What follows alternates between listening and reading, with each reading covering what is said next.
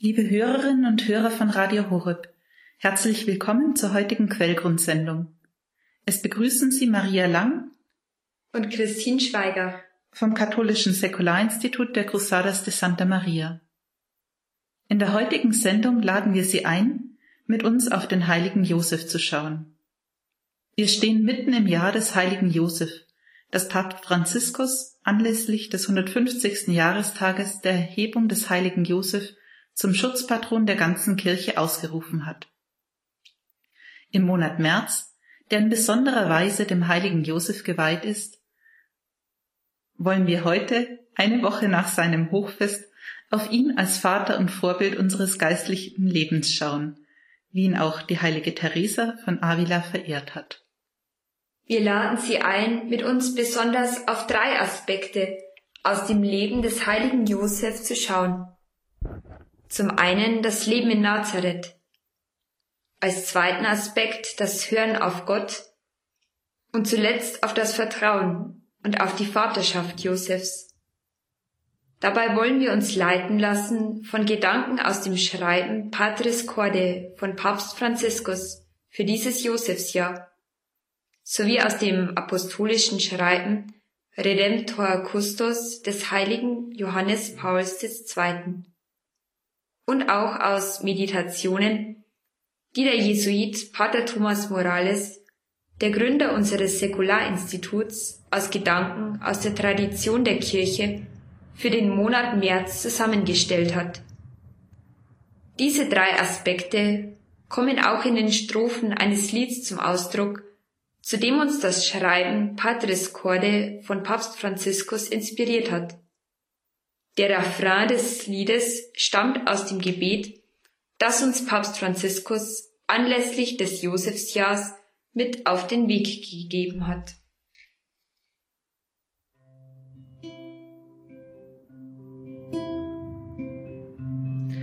In der Werkstatt fliegen die Späne, der Josef an der Werkbank. Ein erster Aspekt ist also das Leben in Nazareth. Es ist ein Leben im Verborgenen, im Alltäglichen, Gewöhnlichen. Gerade darin kann uns der heilige Josef zusammen mit Maria und Jesus Vorbild sein. Wie Nathanael vor seiner ersten Begegnung mit Jesus könnten wir fragen, kann aus Nazareth etwas Gutes kommen? Aber tatsächlich, so heißt es in einer der Meditationen, die Pater Morales für den Monat März zusammengestellt hat. Trotz aller Zweifel des Menschen ist aus Nazareth das Beste, reinste und heiligste gekommen. Christus, der Heilige aller Heiligen und der Erlöser der Welt.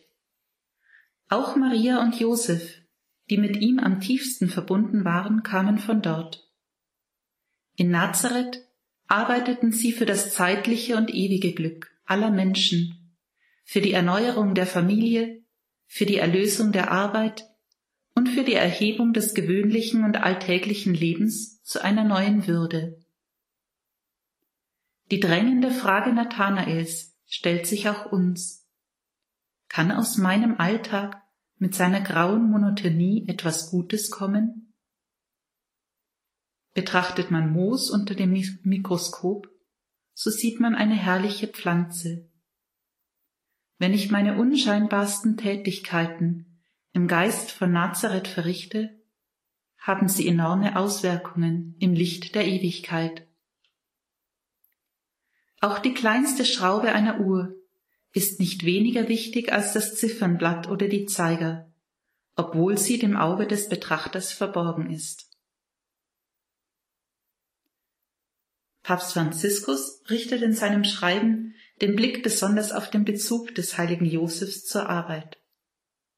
Der heilige Josef war ein Zimmermann, der ehrlich arbeitete, um den Lebensunterhalt seiner Familie zu sichern. Von ihm lernte Jesus, welch ein Wert, welch eine Würde und welch eine Freude es bedeutet, das Brot zu essen, das die Frucht eigener Arbeit ist.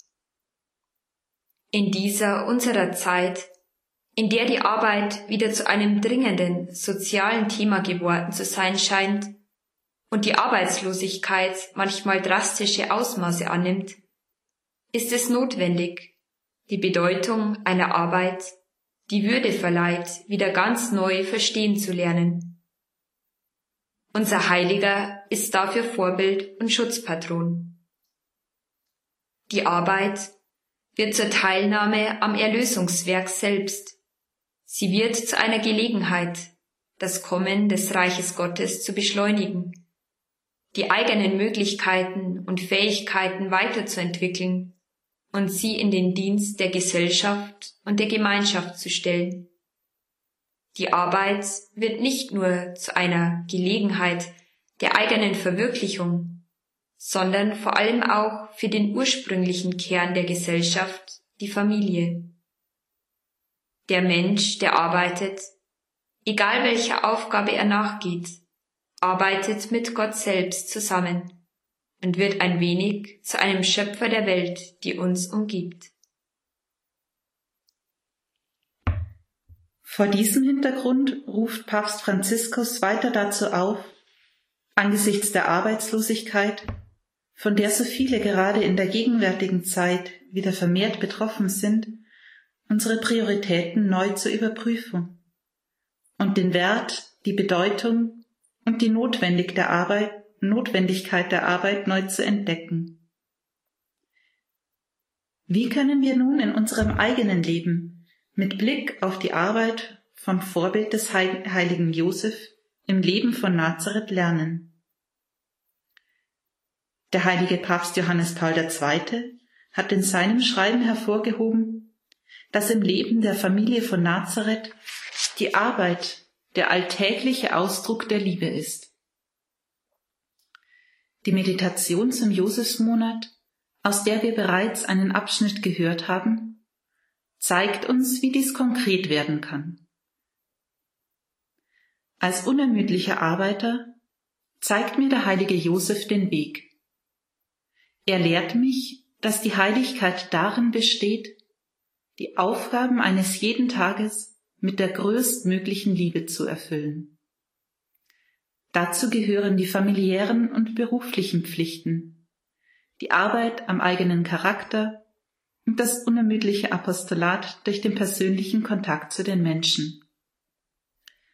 Alles müssen wir aus Liebe tun, mit dem Ziel, am Werk der Erlösung mitzuarbeiten.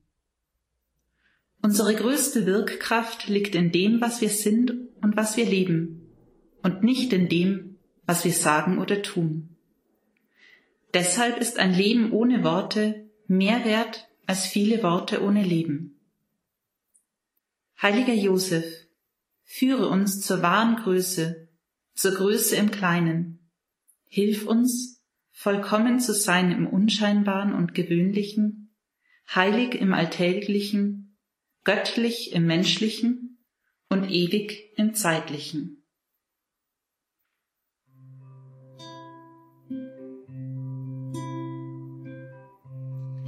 Ganz in Gnade, in stetem Schweigen, so lebst du die Demut. Der zweite Aspekt, in dem uns der heilige Josef zum Vorbild werden kann, ist das Hören auf Gott. Die erste Voraussetzung, um auf Gottes Stimme zu hören, ist die Stille, das Schweigen. Nur so vermögen wir die Stimme Gottes in unserem Inneren wahrzunehmen. Der heilige Johannes Paul II. hat diesbezüglich den Vorrang des innerlichen Lebens hervorgehoben, den wir vom heiligen Josef lernen können. Über die Arbeit des Zimmermanns im Haus von Nazareth breitet sich dieselbe Atmosphäre des Schweigens aus, die alles, was sich auf die Gestalt des heiligen Josef bezieht, begleitet. Es ist jedoch ein Schweigen, das auf besondere Weise das innere Profil dieser Gestalt freiliegt.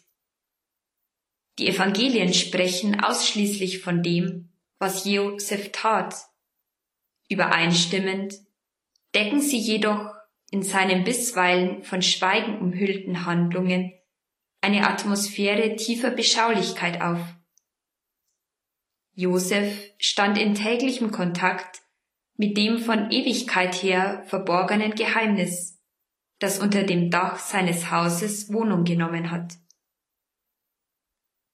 Josefs völlige Übereinigung seiner ganzen Existenz an die Erfordernisse des Kommens des Messias in sein Haus findet den angemessenen Grund in seinem unerforschlichen Innenleben, aus dem ihm einzigartige Anweisungen und Tröstungen zukommen und ihm die einfachen, reinen Seelen eigene Logik und Kraft zu großen Entscheidungen erwachsen, wie jener seine Freiheit, seine rechtmäßige menschliche Berufung, sein Eheglück sogleich den göttlichen Plänen zur Verfügung zu stellen, indem er den Stand, die Verantwortung und die Last der Familie auf sich nimmt und um einer unvergleichlichen, jungfräulichen Liebe willen auf die natürliche, eheliche Liebe, die sie begründet und nährt, verzichtet.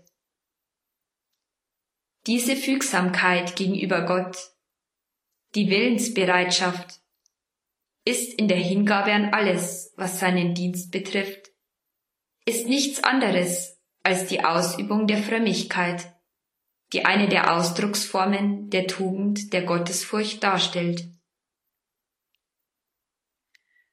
Das Schweigen des heiligen Josef nach außen geht einher mit einem vertrauten Umgang mit Jesus und Maria und mit dem beständigen inneren Dialog mit Gott. So können wir vom heiligen Josef lernen zu schweigen und zu sprechen. Und wie er, innerlich im vertrauten Gespräch mit Jesus und Maria zu bleiben, bei allem, was wir tun, ohne einen Augenblick zu versäumen. Im Herzen können wir immer mit ihnen sprechen. Und immer wieder können wir auch die Stille einer Kirche oder Kapelle aufsuchen und dort vor dem Tabernakel das innige Gespräch mit Jesus suchen. Denn, wie die heilige Teresa von Avila gesagt hat, ist das Gebet letztlich nichts anderes als das Gespräch mit einem Freund, von dem wir wissen, dass er uns liebt.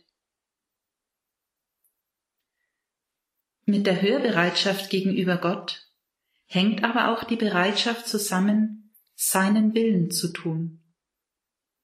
Hier kann uns mit Blick auf die Feier der Karwoche, die unmittelbar bevorsteht, ein Gedanke aus dem Schreiben von Papst Franziskus helfen, wenn er vom heiligen Josef als Vater im Gehorsam spricht. In jeder Lebenslage vermochte Josef sein Fiat zu sprechen, wie Maria bei der Verkündigung und Jesus in Gethsemane. Als Familienoberhaupt brachte Josef Jesus bei, seinen Eltern zu gehorchen, wie es dem Gebot Gottes entspricht. In der Verborgenheit von Nazareth, in der Schule Josefs, lernte Jesus den Willen des Vaters zu tun. Dieser Wille wurde zu seiner täglichen Speise. Auch im schwierigsten Augenblick seines Lebens in Gethsemane zog er es vor, den Willen des Vaters zu tun und nicht seinen eigenen. Und er war gehorsam bis zum Tod, bis zum Tod am Kreuz.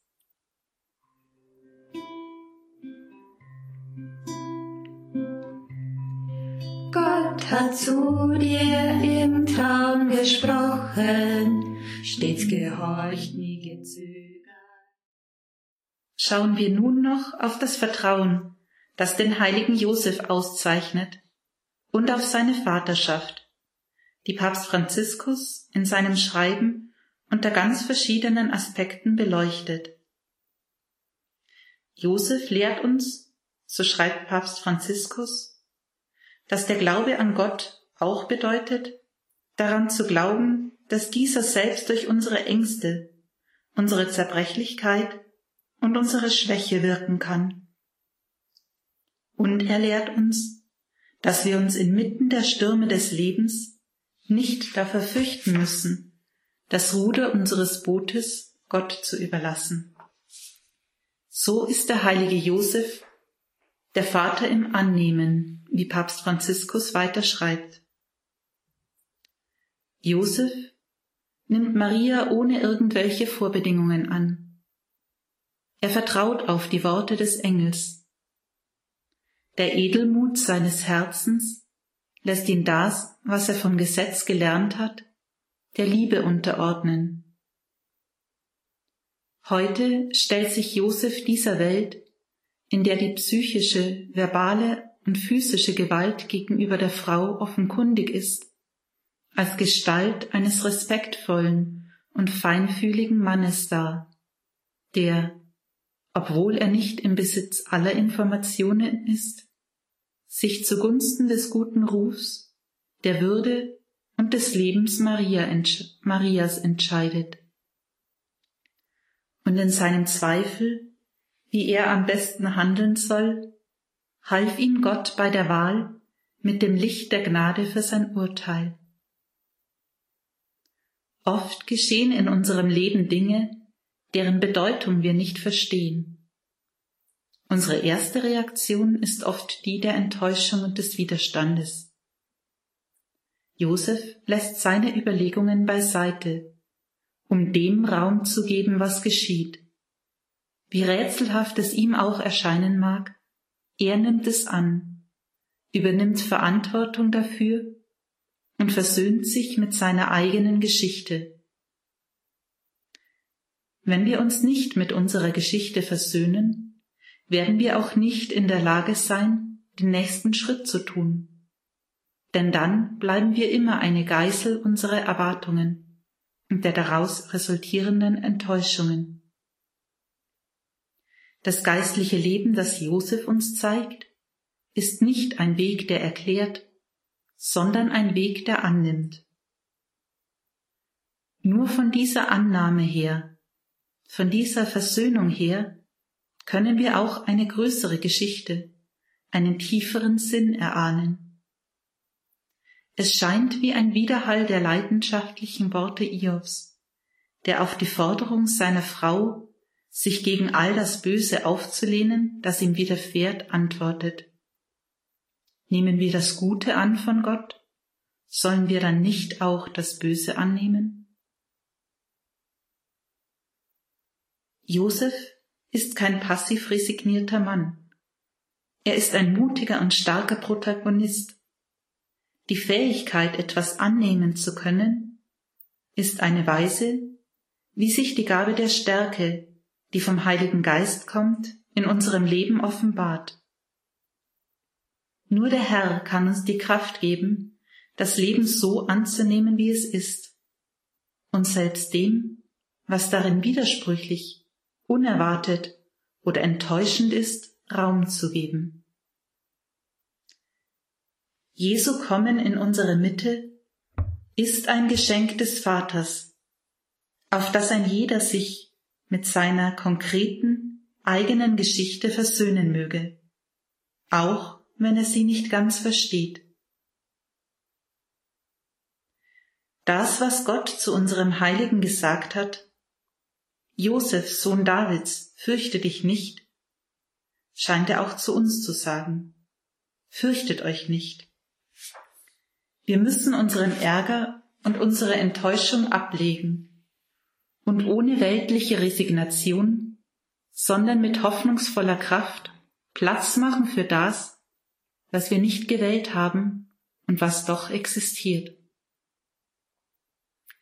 Das Leben auf diese Weise anzunehmen, führt uns zu einem verborgenen Sinn. Das Leben eines jeden von uns kann auf wundersame Weise neu beginnen, wenn wir den Mut finden, es gemäß den Weisungen des Evangeliums zu lieben. Und es spielt keine Rolle, ob alles schiefgelaufen zu sein scheint und ob einige Dinge mittlerweile nicht mehr rückgängig zu machen sind. Gott kann Blumen zwischen den Felsen sprießen lassen, auch wenn unser Herz uns verurteilt Gott ist größer als unser Herz und er weiß alles. Gerade jetzt, am Ende der österlichen Bußzeit, können wir in diesen Worten von Papst Franziskus die Einladung Gottes hören, umzukehren und uns ihm wieder voll Vertrauen zuzuwenden. In den verbleibenden Tagen vor Ostern unsere Fehler im Sakrament der Versöhnung vor ihm zu be bekennen und uns von ihm seine Vergebung schenken zu lassen, um mit seiner Gnade neu zu beginnen. Und dann ist da noch die Vaterschaft des heiligen Josef, die Papst Franziskus in seinem Schreiben unter ganz verschiedenen Aspekten betont. Josef ist nicht nur der Nährvater Jesu, sondern dadurch auch seines mystischen Leibes, der Kirche, deren Schutzpatron er in besonderer Weise ist, und jedes einzelne seiner Glieder. So schreibt Papst Franziskus über ihn als geliebten Vater. Die Bedeutung des heiligen Josef besteht darin, dass er der Bräutigam Marias und der Nährvater Jesu war. Als solcher stellte er sich in den Dienst des allgemeinen Erlösungswerks, wie der heilige Johannes Chrysostomus sagt. Der heilige Paul VI. stellt fest, dass seine Vaterschaft sich konkret darin ausdrückte, dass er sein Leben zu einem Dienst, zu einem Opfer an das Geheimnis der Menschwerdung und an den damit verbundenen Erlösungsauftrag gemacht hat. Dass er die ihm rechtmäßig zustehende Autorität über die heilige Familie dazu benutzt hat, um sich selbst, sein Leben und seine Arbeit ganz ihr hinzugeben dass er seine menschliche Berufung zur familiären Liebe in die übermenschliche Darstellung seiner selbst, seines Herzens und aller Fähigkeiten verwandelt hat. In die Liebe, die er in den Dienst des seinem Haus entsprossenen Messias gestellt hat. Aufgrund dieser seiner Rolle in der Heilsgeschichte wurde der heilige Josef zu einem Vater, der von den Christen seit jeher geliebt wurde. Dies sieht man daran, dass ihm weltweit zahlreiche Kirchen geweiht wurden, dass viele Ordensgemeinschaften, Bruderschaften und kirchliche Gruppen von seinem Geist inspiriert sind und seinen Namen tragen. Und dass ihm zu Ehren seit Jahrhunderten verschiedene religiöse Bräuche gewidmet sind. Viele heilige Männer und Frauen verehrten ihn leidenschaftlich, wie etwa Theresia von Avila, die ihn zu ihrem Anwalt und Fürsprecher erkoren hatte, sich ihm vielfach anvertraute und alle Gnaden erhielt, die sie von ihm erbat. Ermutigt durch ihre eigene Erfahrung, brachte die Heilige auch andere dazu, ihn zu verehren. In jedem Gebetbuch finden sich einige Gebete zum heiligen Josef. Jeden Mittwoch und vor allem während des gesamten Monats März, der traditionell ihm gewidmet ist, werden besondere Bittgebete an ihn gerichtet das Vertrauen des Volkes in den heiligen Josef ist in dem Ausdruck Ite ad Josef zusammengefasst, der sich auf die Zeit der Hungersnot in Ägypten bezieht, als das Volk den Pharao um Brot bat und er antwortete, Geht zu Josef, tut, was er euch sagt. Das war Josef, der Sohn Jakobs, der aus Neid von seinen Brüdern verkauft wurde und der, nach der biblischen Erzählung, später Vizekönig von Ägypten wurde.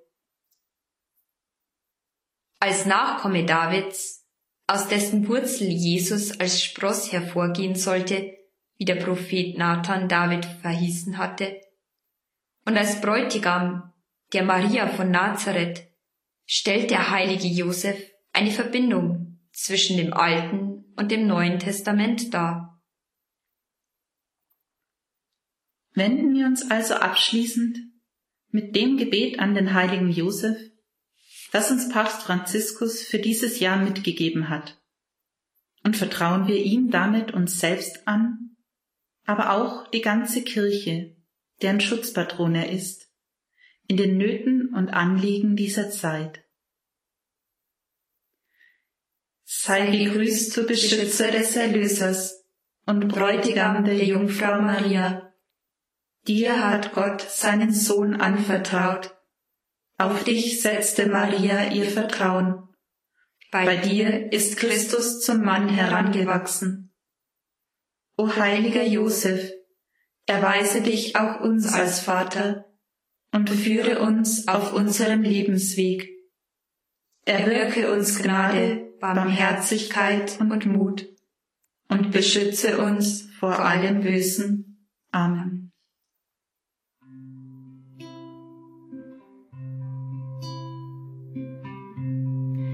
In der Werkstatt fliegen die Späne, der Josef an